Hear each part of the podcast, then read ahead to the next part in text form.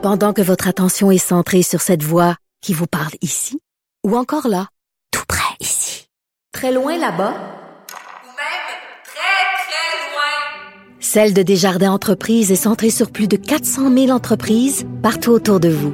Depuis plus de 120 ans, nos équipes dédiées accompagnent les entrepreneurs d'ici à chaque étape pour qu'ils puissent rester centrés sur ce qui compte, la croissance de leur entreprise.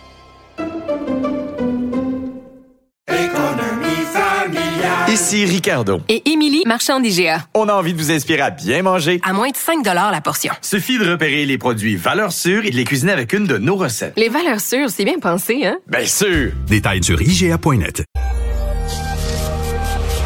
Du, du, du Trisac. L'o- L'original. Radio. Du Trisac. Votre plaisir coupable. Cube Radio. Bonjour tout le monde, bon mercredi 14 décembre 2022. J'espère que vous allez bien. À 13h, euh, on va euh, parler d'harcèlement de rue. En Angleterre, on va il y a un projet de loi pour l'interdire et infliger des amendes sérieuses et sévères. Même l'emprisonnement euh, en France et en Belgique aussi. Au Canada, pas sûr. On aura Julie Miville de Chêne euh, sur ce sujet. Et aussi vers midi moins quart, Joël Arsenault, député euh, des îles de la Madeleine pour le Parti québécois. Il y a pénurie de logements. Il y a une crise du logement en région, euh, en Gaspésie, aux îles de la Madeleine, et ça a l'air que la ministre de l'Habitation euh, veut pas, qui est un ancien courtier, euh, toujours courtier immobilier, veut pas que les euh, municipalités se mêlent de la question. C'est assez particulier.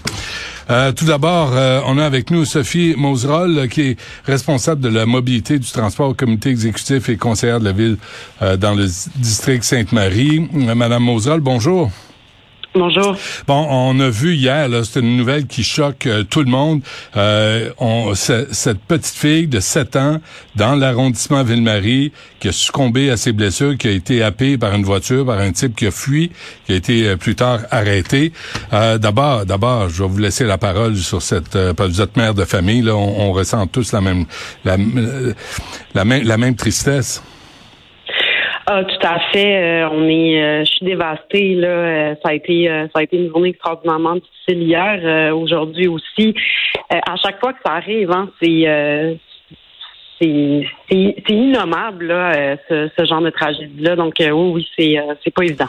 Mais vous, votre job, Mme Moserol, là, c'est de savoir ce qui s'est passé. Euh, Est-ce que d'abord, c'est vrai que Rouen, la rue Rouen, c'est devenu un raccourci pour le pont euh, Jacques-Cartier à cause de la fermeture partielle du tunnel La Fontaine?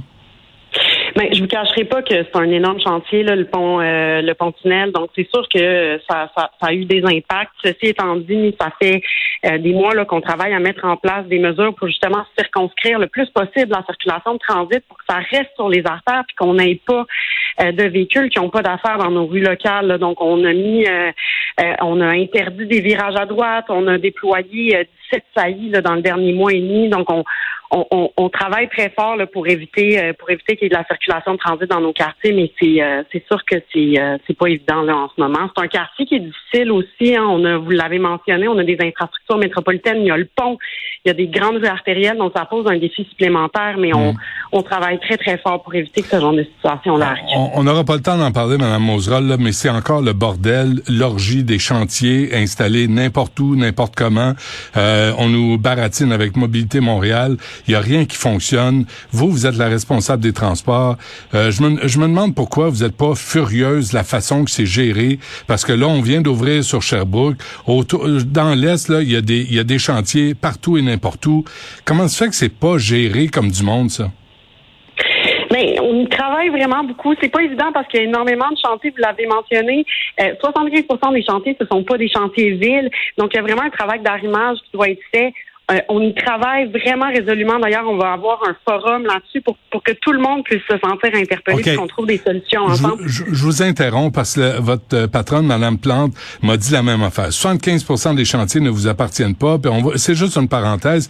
Pourquoi Valérie Plante ne va pas à Québec et demande pas le, le, le pouvoir de gérer les chantiers sur son territoire et d'arrêter d'être euh, de- dépendante des décisions d'Hydro-Québec, puis de Vidéotron, puis de Gaz Métro, puis de, de tout le monde. Pourquoi Valérie Plante demande pas le pouvoir absolu pour mieux gérer les chantiers? Mais écoutez, d'une manière ou d'une autre, des chantiers, il y en a qui sont inévitables. là, On le sait. On a des infrastructures Ouais, mais comme vous le pouvez les coordonner. Vous pouvez, Oui, ils, ils on- vous demandent des permis. Vous pouvez dire oui ou non. Oui, ben c'est un défi. Ceci étant dit, Monsieur Dutrisac, ce qui, ce qui est un équilibre à trouver aussi, c'est que d'un côté, on essaie de réduire le plus possible les chantiers. D'ailleurs, on l'a fait en marge euh, du- des travaux du pont-tunnel. hein. On, a, on a revu tout notre calendrier de chantier. C'est près de 50 chantiers qu'on a reportés là, dans le secteur pour justement limiter le plus possible les entraves. D'un autre côté, on nous interpelle puis on nous demande de réaménager nos rues, de reconfigurer nos rues. Donc, c'est un équilibre qui est difficile à trouver, mais il faut aussi, à un moment donné, qu'on qu'on réponde à ces enjeux de sécurité-là. Puis ça, ça passe beaucoup par refaire nos rues, élargir les trottoirs, euh, mettre des saillies de trottoirs. Donc, il faut trouver cet équilibre-là entre éviter le plus possible les, les nuisances, mais en même temps, il y a un travail qui doit être fait de transformer notre ville. Notre ville n'a pas été Mais- conçue pour un partage adéquat de la route, fait qu'il y a un travail à faire à cet égard-là. Ouais, l'ancien- nous le demandent. L'ancien de, de Projet Montréal, là, le sémillant Luc Ferrandez, qu'on a enregistré, qu'on a euh, Luc Ferrandez qui dit qu'il faut écœurer les automobilistes, faut pour qu'ils arrêtent de prendre leur voiture. Est-ce que ça se peut que vous ayez écœuré à ce point les automobilistes qui perdent patience, qui soient imprudents et qui arrivent à des, accidents? Là, il y, a, neuf piétons dans les dernières semaines là, qui ont été happés. Est-ce que ça se peut que les automobilistes, c'est leur responsabilité, mais qu'ils soient tellement écœurés par la façon que vous gérez Montréal que finalement, là, ils en perdent patience et il arrive des accidents comme hier? Mais écoutez, je comprends qu'on peut être impatient quand on est coincé dans le trafic. Ceci étant dit, j'interpelle vraiment tout le monde à faire preuve de vigilance parce que oui, oui, c'est embêtant être coincé dans le trafic. Oui, c'est embêtant d'arriver en retard, mais en même temps, on veut pas revivre des situations qu'on a vécues hier. Non, non. On, on peut, on peut pas, on peut pas tolérer ça sur nos routes. Puis, Monsieur Dutrisac, je tiendrai à vous dire aussi que le parc automobile augmente plus vrai. rapidement que la population en général. Donc, on a cet enjeu-là aussi. Oui, on- mais vous avez rétréci les rues, tu sais, puis vous écœurez les automobilistes. Mme Moserol, c'est sur Saint-Denis. Mais rétrécir les rues, on le fait au nom de la sécurité. Ben non, on le fait pour la le vitesse. traverse des citoyens. Ah, mais ça, ça a été fait déjà. Ben, ça marche Mais pas. quand OK.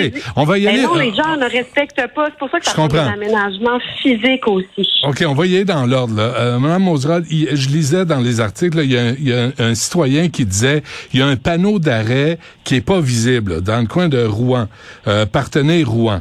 Est-ce que est-ce que vous l'avez lu ça, cet article-là? Puis est-ce que vous avez envoyé quelqu'un pour vérifier et pour changer le panneau et s'assurer qu'il soit visible? Ah, tout à fait. Là, le SPVM, évidemment, fait son enquête, mais nous, on a envoyé les squads post-collision, comme à chaque fois qu'il arrive quelque chose sur notre territoire. Euh, puis, on, les équipes ont été mobilisées sur place. Puis, évidemment, OK. que s'il y a des correctifs à, à apporter, on va le faire le plus Mais, rapidement mais possible. l'ont-ils fait? L'ont-ils fait? Là, je comprends, tout le monde se, se déploie, tout le monde accourt, mais est-ce que quelqu'un prend des décisions et pose des gestes concrets? Est-ce qu'ils ont Oui. changé le panneau d'arrêt qui était pas visible? Je saurais pas vous dire si ça a été fait à l'instant, mais ça sera fait s'il y a besoin que ça soit plus visible, ça va être fait. Le SPVM aussi, on est en contact avec notre poste de quartier, il va avoir une présence plus accrue dans le secteur. On va, on va s'assurer de changer les choses, mais n'en demeure pas moins, Monsieur Dutrisac, que c'est un chantier énorme. C'est, là, on parle de cette intersection-là, mais il y en a plusieurs à la ville de Montréal, Ouais. des intersections qui sont difficiles. OK, donc mais là, je c'est vais en un venir- immense chantier. Euh, écoutez, je, je doute pas là, que tout le monde fait de son mieux. Là. Je, je doute pas de, de ça, Mme Moserol, là, mais euh, dans la presse, il y a Magali Loisel qui prend la parole, qui dit se battre depuis plusieurs années pour que les voitures qui circulent sur l'avenue Christophe Colomb ralentissent. Il y a trois écoles euh, sur euh, sur Christophe Colomb, Jarry et Rosemont. Qu'est-ce que vous faites là-dessus? Parce que les gens, les citoyens disent, on appelle à la ville de Montréal, il n'y a pas de retour d'appel, on nous niaise, on répond pas à nos inquiétudes.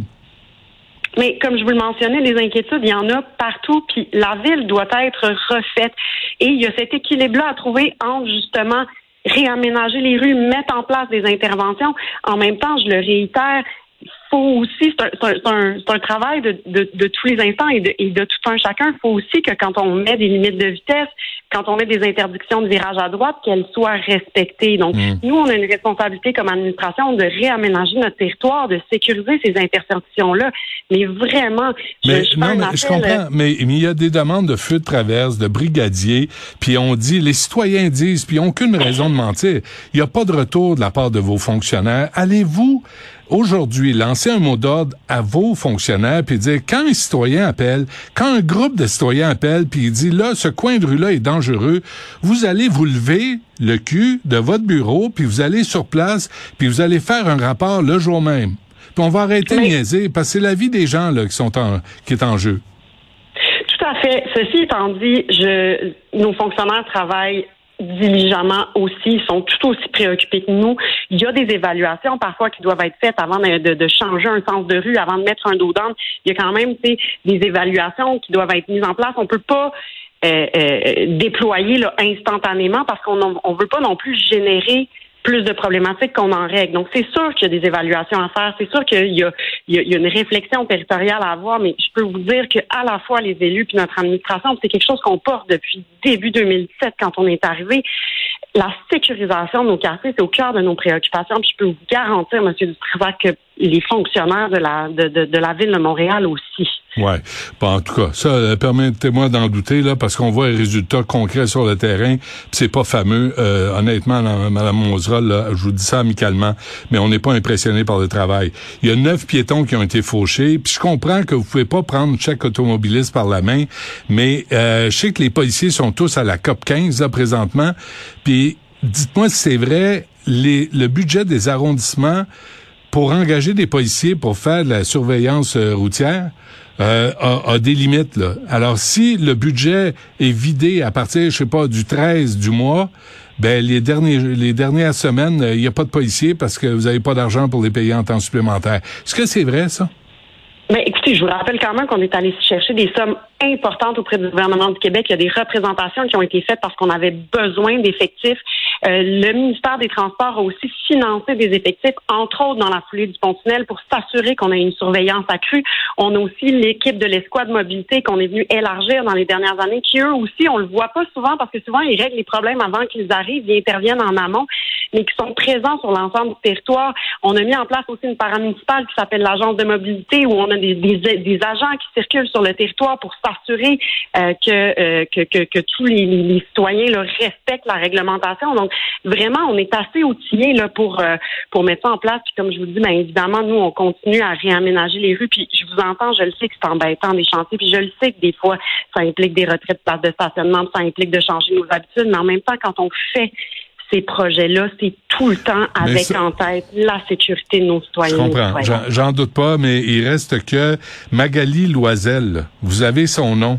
Vous savez où elle habite. Là. Vous savez quelles sont ses demandes. Est-ce qu'il y a quelqu'un chez vous qui va l'appeler aujourd'hui? Est-ce qu'il y a quelqu'un qui va faire le suivi? Tout à fait.